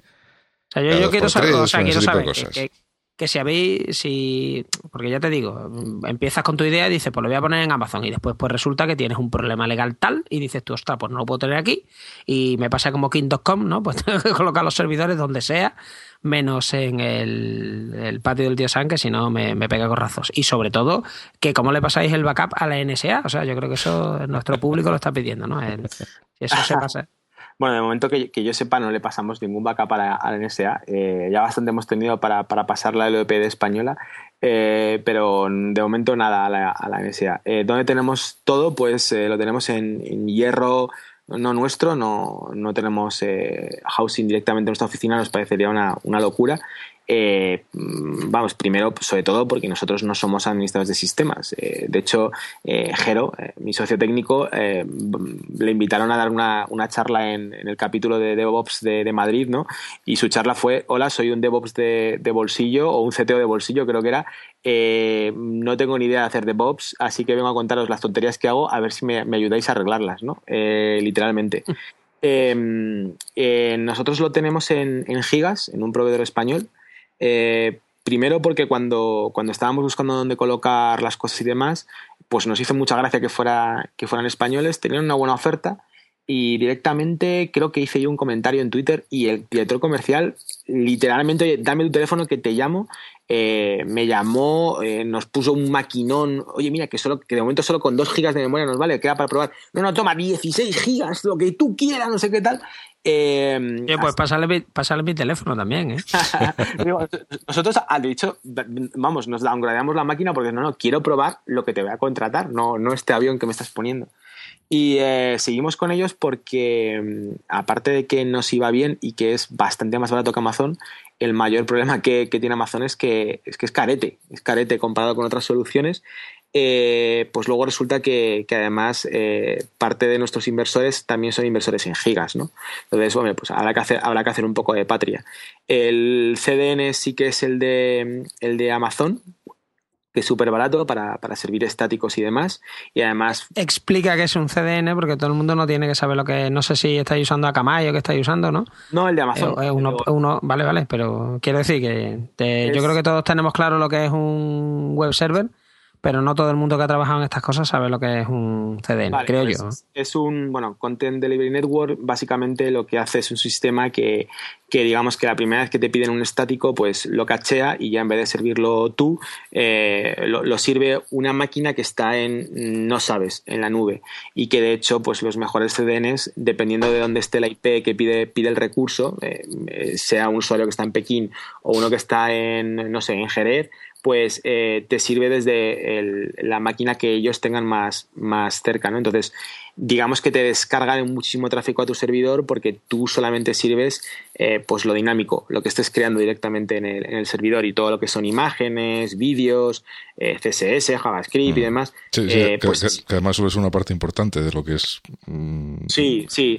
Y ya, te metes. sí y ya te metes en un tema que es muy internetiano, no de aplicaciones web, porque yo me he pasado más de 10 años haciendo aplicaciones web para descubrir que cuando saltas internet eh, tiene poco que ver, eh, pues resulta que es muy importante porque, entre otras cosas, Google eh, te penaliza muchísimo a nivel de posición en buscadores si tu página carga, carga lento, y cuando hablamos de lento es de más de un segundo, ¿no? Entonces, bueno, pues el CDN creo que lo tenemos digo, en Amazon eh, excepto que Gero lo haya cambiado. Eh, tenemos varias máquinas en gigas. Creo que, que también eh, tenemos una máquina para hacer probaturas en, un servidor que, o en un, en, un, proveedor que está en Holanda que se llama Digital Ocean, que es baratísimo y muy sencillo de, bueno, pues de empezar, pero lo tenemos completamente, completamente desaprovechado. Ahora mismo me parece que estamos pagando como 250 euros en total de servicios al mes.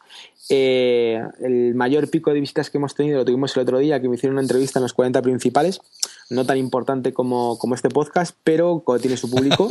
y, tuvimos un pico de 142 peticiones concurrentes. Pero vamos, te han hecho la entrevista porque estaban preocupados con esta, ¿eh? No, no, estaban, o, estaban ya en un sin o, nos adelantamos o nos adelantan.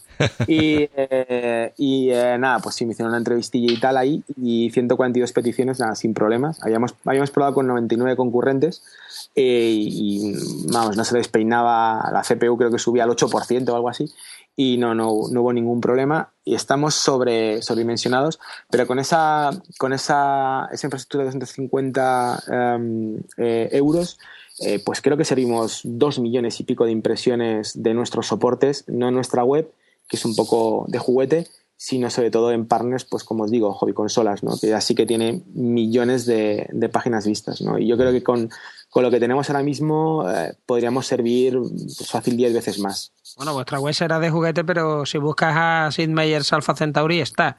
Y eso es un respeto, o sea, bueno, O sea, que yo lo tengo aquí en caja, o sea, que un respeto, ¿eh? es, de juguete porque, es de juguete porque a nosotros es difícil el día que, que es una de las cosas que, nadie suele decir, ¿no? Que es el tema del tráfico.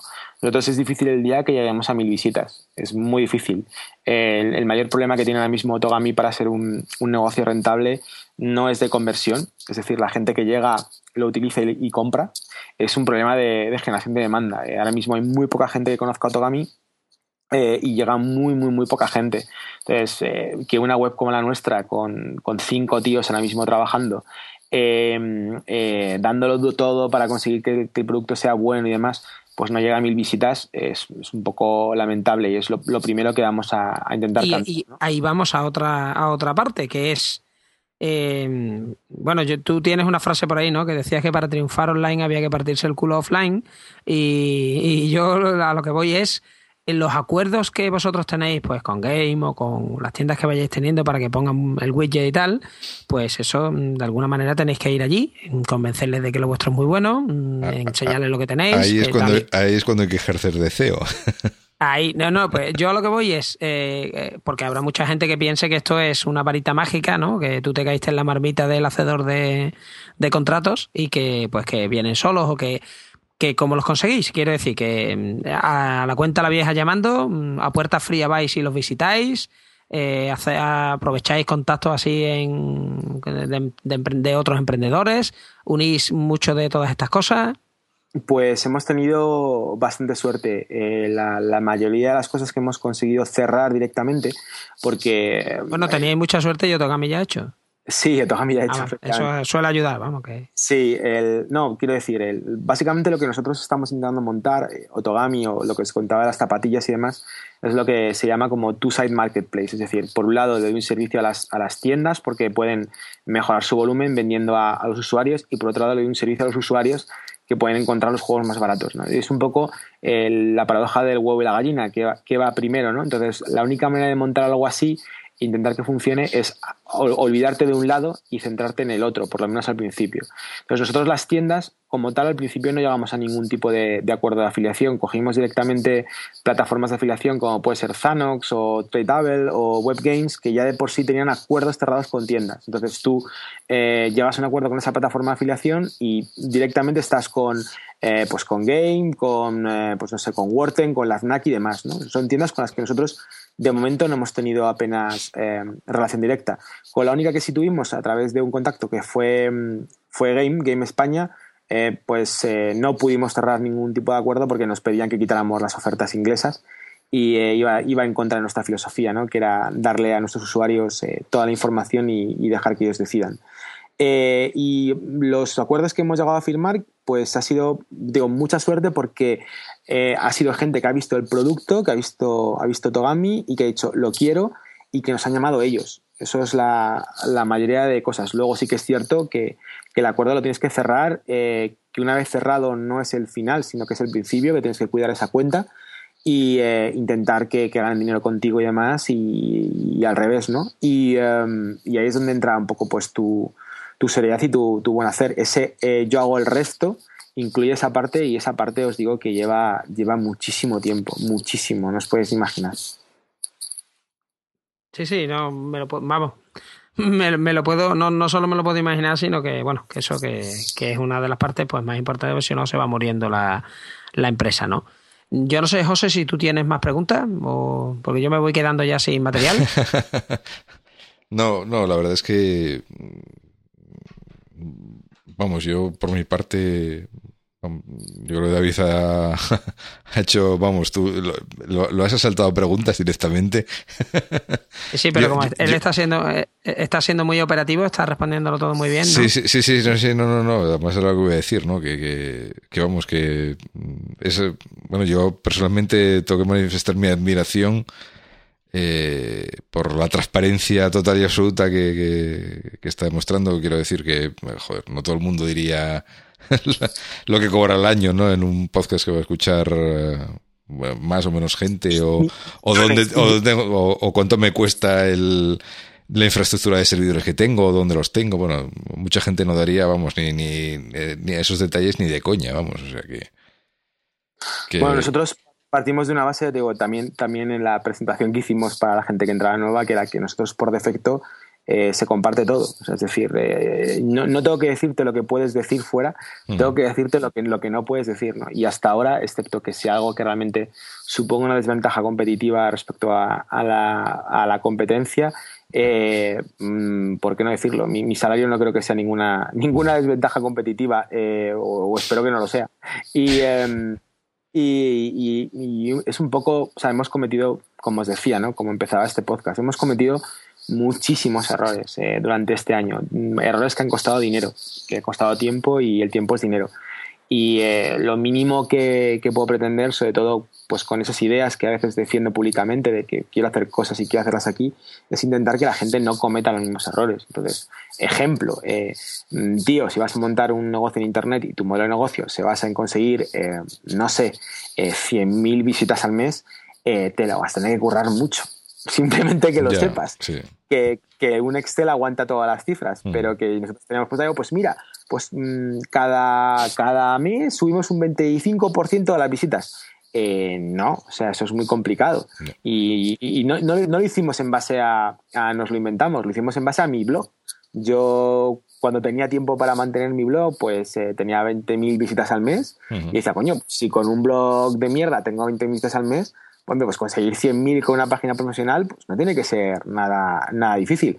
Coño, pues es muy difícil. Es muy difícil. Entonces, yo creo que compartir esos datos, espero que a mucha gente le, le ahorre eh, eh, pues tiempo, dinero, sudores y, y muchas, muchas noches en vela. ¿no? Mm. Sí, además, además es algo que lo decías al principio, ¿no? Que no es suficiente con tener una, un producto bonito, bien hecho, bien diseñado, que funciona bien, que es rápido, fiable, tal. Mm, La gente no, no va a venir eh, automáticamente en cuanto lances eso, ¿no? No, no te, no te están esperando, te lo aseguro. Sí, además, además, como quien dice, en Internet ya está todo inventado, ¿no? Entonces, eh, hay, que, hay que diferenciarse o venderse de alguna forma, ¿no? O- Respecto, respecto al oye, resto. Pregunta tonta. En, en Otogami tendréis consolas y ordenadores para jugar, ¿no? Supongo, o, o no. O en la- o en la- Tenemos, tenemos, pues no sé, déjame, no, no me, no me lo sé de memoria, pero puede que en la oficina haya como 10 o 12 consolas eh, de, de toda, de, de, digamos desde los 80 hasta, hasta los, hasta bueno, hasta consolas actuales y tenemos una recreativa. La, la verdad es que compramos una recreativa porque ¿Pero un bar top o una recreativa de verdad? no, no, nosotros somos tíos serios, te lo he dicho antes, nosotros tenemos una recreativa. bien. Eso, eso- tenemos- Bien. eso forma parte del pack de beneficios de la empresa. Yo, yo- yo le dije a mi mujer, mira, Candela, a mí cobrar poco me da igual, pero yo la recreativa no la perdono. O sea, no, El tacto de joysticks, ¿no? Eso. Bueno, ¿Y, qué, y qué ti- qué tienes en la recreativa todo esto? Porque sí, bueno, la, la verdad es que es, es gracioso. Tenemos 600 juegos porque eh, tú te Eso compras... es la- un bar top. ¿Qué habéis hecho? que no es un bar top, que no es un bar top. Tú te compras, te compras la recreativa y básicamente lo que te, te- mandan es pues un móvil original con el monitor original, una placa llama y lo que nos encontramos nosotros que nos mandaron era sobre esa placa llama un barebone eh, literalmente pinchado con un conector a, placa llama de recreativa que viene con un Windows 2000 chino pirata, con un mame que se lanza pirata con 600 juegos, ¿no? Pero y solamente jugamos a uno, que es el- lo que llamamos el Tetris para hombres, que es el Tetris Grandmaster, que solo salió en Japón y que básicamente es un Tetris normal, pero que si haces más de, de una línea se la pasas al otro y encima hay, hay piezas que si haces eh, pues líneas con ellas le, le pasas putaditas, ¿no? Y solo jugamos a ese, nos, nos permitimos después de, de comer, pero pero sí que, por ejemplo, esto sí que lo quería, lo quiero comentar, ¿no? Para, para que no se aumente esa mitología sobre el tema startups, ¿no? Y nosotros pillamos la recreativa porque, porque los de Hobby Consolas vinieron a hacernos un, reportaje. Y dijimos, bueno, pues ya que vienen a hacernos un reportaje, eh, jolín, que la oficina esté chula, ¿no? Al fin y al cabo es, es marketing. Y una, una recreativa, vale, bueno, montada en tu oficina perfecta, nueva, que te la mandan y tal, en un palé, vale 900 euros. Eso a nivel de marketing, mm, vamos, es, es de verdad el chocolate del loro. Eh, ¿Y eso cómo es que no lo tenéis puesto aquí en destacados? O sea, no, es, es así, lo digo porque la gente se gasta barbaridades en, en AdWords en- para conseguir clics en, en Google y eh, bueno, para nosotros nos parece el chocolate del loro y, y por eso básicamente la tenemos. Y igual os digo, llegas a la oficina y dices, hostia, rec- recreativa, eh, consolas y tal, pues de verdad, ¿eh? o sea, fijaros cómo está el tema que las consolas no están ni conectadas a la, a la, a la tele. O sea, se trabaja duro y, y jolín, pues eh, si acabas un poco antes, por lo menos en mi caso, lo que mi, ilusión es volver pronto a casa para bañar a mi hija. Así, así os lo cuento. Así, así es la realidad. bueno, y, oye, y eso que leí ayer, que igual tenemos ahí un reality eh, de lo leí en Twitter ayer, ¿no? Creo. Algo comentabas que querían ir a grabaros allí, en plan programa o revienta, no sé. Un reality ahí de desarrolladores. No, la gente, la gente se lo tomó como, ah, directamente, yo por hecho que era, era, era una televisión. No, no era una televisión. Es eh, un proyecto que, que, bueno, pues estoy gestionando, hablando con un amigo mío, con, con Dani, que, que, se dedica al mundo del cine, de la tele y demás y eh, bueno, pues la posibilidad de que viniera a grabarnos en el día a día, a seguir pues cómo es el día a día de una empresa como la nuestra, ¿no? Eh, yo creo que puede ser interesante, eh, que pueda haber gente que le puede interesar, que a nosotros también puede ser muy interesante porque, bueno, al fin y al cabo siempre es publicidad, ¿no? Y el mayor problema es, bueno, cómo puede llegar a impactar el, que haya dos o tres personas con una cámara en tu productividad. Eso es es, es, problemático y por eso lo estamos estudiando, ¿no? El impacto. David confiesa que, que, le ha robado el manual de operaciones a Joel Spolky, porque ¿no? esto, de, esto, esto, del vídeo lo, lo, hizo él también en... Ah, sí, no tenía ni idea. No sí, tenía sí, sí, lo hizo hace años, sí. Hizo, hizo un documental, de hecho, sí. Se hizo un documental de cómo trabajaban en Fox Software, de hecho... Sí, vamos, con, con, unos, con, unos, becarios. Pero con un cineasta, sí, sí. No, no, no, se lo hizo con un tío de allí de Nueva York que no, no, no, eh, pero. Contratar. Sí, no, pero la historia sí, fue. Se acaba la, se acaba la vida de los becarios. Sí, contrataban a tres becarios durante un verano para sacar un producto. Y además, la, la, la, o sea, el objetivo era en tres meses sacar un producto en concreto, que, que, que bueno, lo, lo, dijeron al final qué producto era y tal. Eh, y había un cineasta profesional que iba, que fue grabando como todo el proceso y luego sacaron como un documental. De, de todas formas, esta profesión nuestra, de todas formas, es muy poco glamurosa para, para, poner delante de una cámara, ¿no? Porque.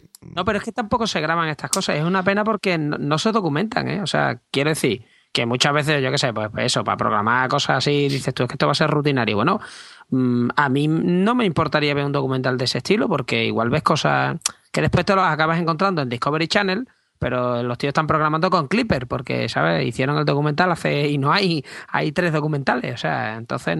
Yo, ¿sabéis, ¿sabéis lo que pasa? Que también es un poco el, el por qué se podía llegar a hacer eso. Eh, cada, vez, cada vez me doy cuenta de que el tiempo real eh, que pasamos programando es es bajísimo. O sea, a lo mejor es el 30% de nuestro, de nuestro tiempo.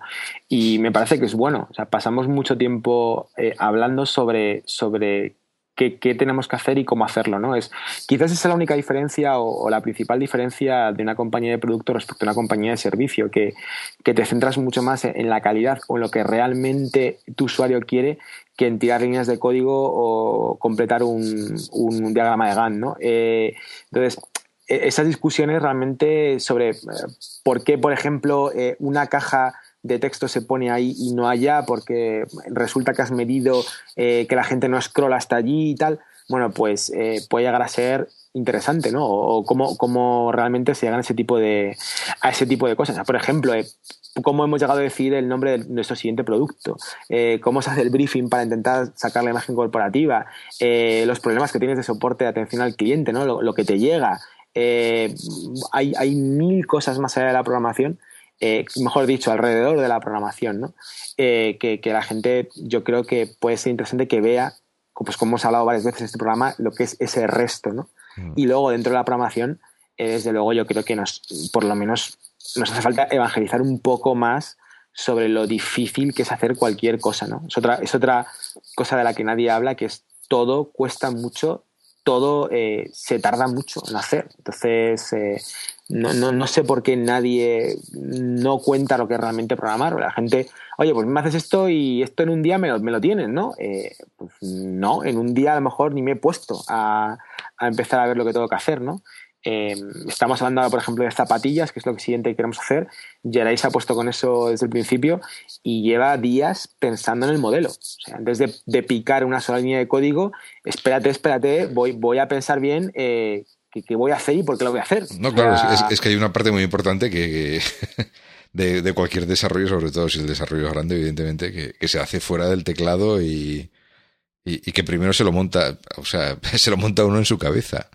Eh, evidentemente, tienes que montar el modelo, la estructura o, tal, y, tienes que tenerla clara en tu cabeza, aunque luego lo plasmes en papel o en lo que sea, pero, pero que eh, una, vez que, una, vez que, te pones a picar, pues, eh, o a te, bueno, es que a mí lo de picar código es una expresión que no me gusta nada. Me gusta cero. la verdad me suena, siempre me suena fatal, ¿no? Pero bueno, una vez que te pones a desarrollar, eh, o a teclear delante del ordenador, pues eh, tienes que tener una visión más o menos clara de lo que, de lo que quieres hacer, ¿no? Que luego seguramente te equivoques, vuelvas atrás, etcétera. Hoy hemos tenido una, una discusión, una discusión, debate sobre tallas de zapatillas para llegar a la conclusión de que, es decir, ¿dónde pongo el atributo talla? A nivel de zapatilla, a nivel de oferta, y para llegar a la conclusión de que al final, digamos que la tabla de tallas no podía ser eh, universal, sino que era distinta por, distinta por marca, porque el 8 y media para, para ASICS es diferente que para Adidas. Hmm. Entonces, bueno, ese tipo de cosas que hasta que te pones en faena eh, que pues por cierto, eso se merece la cárcel ya. O sea, quiere decir que no haya un sistema unificado, universal de talla. O sea, hemos mandado un hombre en la luna y no hay manera de comprarte unos zapatos, un, un pantalón y saber qué talla tienen. O sea, que, no, no, no. Como especie somos un asco. Y, como informático dices, no, espera, que soy, soy un crack, que ya sé que hay un tallaje americano, un inglés, un europeo. No, no, no, espérate, que es que de repente te das cuenta que coges una etiqueta de ASICS y te dice que el 8 y medio americano es el 42 y coges de Adidas y te dice que el 8 y medio americano es el 43. Y dices, hostia, espérate, espérate a, ver cómo modelo esto, ¿no? Y eh, bueno, pues como esas hay hay miles que pues, eh, te encuentras en todos los días y cuando la gente dice, ah, un comparador, eso te, lo promo yo en un fin de semana, pues eso siempre decimos lo mismo. Tío, hazlo, te animamos a que te pongas y que, y que lo hagas. La competencia es buena. Así que, bueno, hay, hay miles de historietas que contar, desde luego.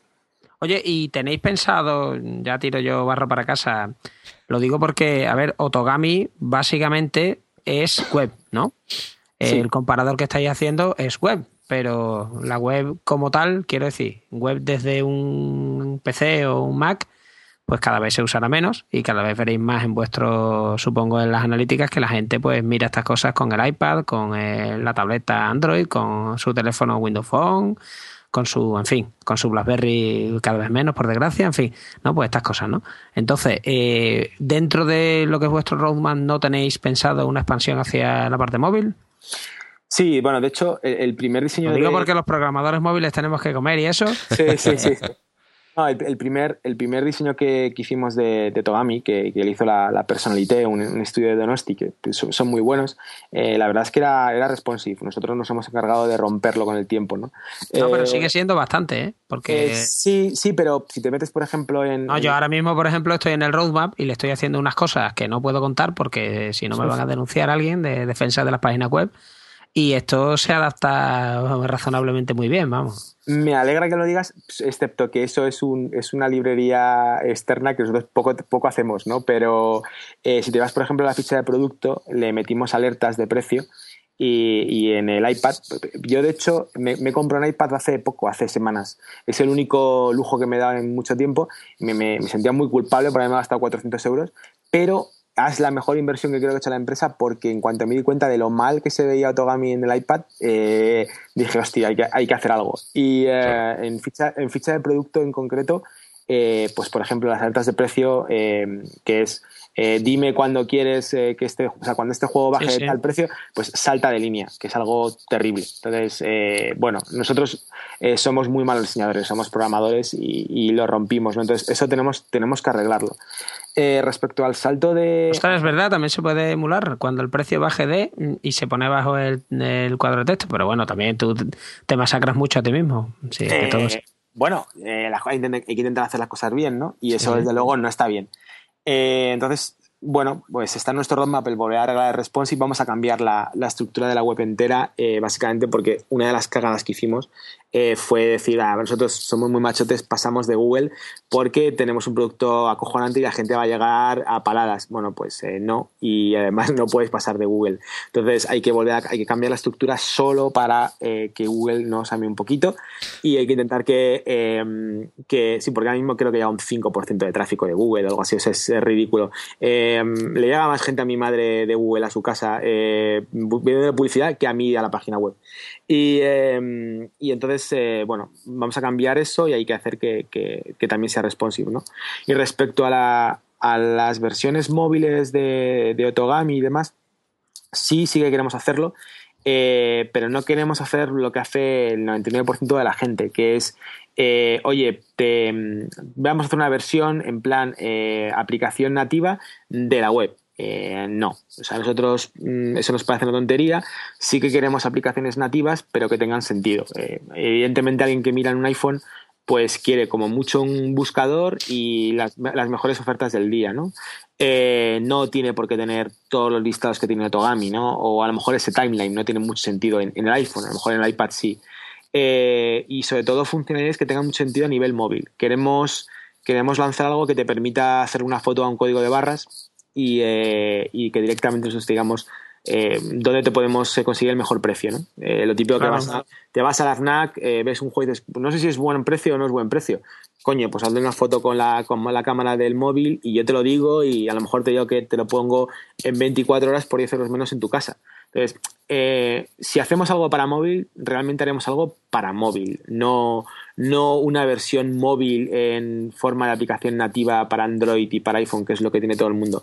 Yo eso sinceramente mm, no lo entiendo. No, no es mi concepto de aplicación móvil. De hecho, creo que eh, la gente, sobre todo que os dedicáis a aplicación móvil, estáis hartos de pasar catálogos a aplicaciones nativas. Yo creo que es una manera de, no sé. No es que se puedan hacer cosas, quiero decir, vosotros al final sois un buscador de videojuegos, ¿no? Pues mira, estoy interesado en que cuando pases cerca de una tienda que tiene videojuegos, me avises, no vaya a ser que lo haya, o sea, quiero decir como simple servicio, ¿no?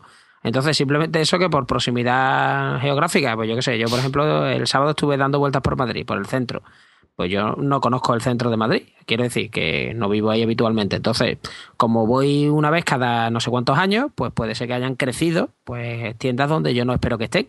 Entonces, pues mira, me estoy interesado ahora, me pica el dinero, me sobra y quiero gastármelo. Avísame cuando pase cerca de una tienda de videojuegos. Pues eh, yo creo que ese tipo de cosas, los móviles están para eso, ¿no? Y eso no te lo va a dar, o sea, pero lo que pasa es que, bueno, pues yo sé, hay, quien, hay quien lo ve a lo mejor y quien no.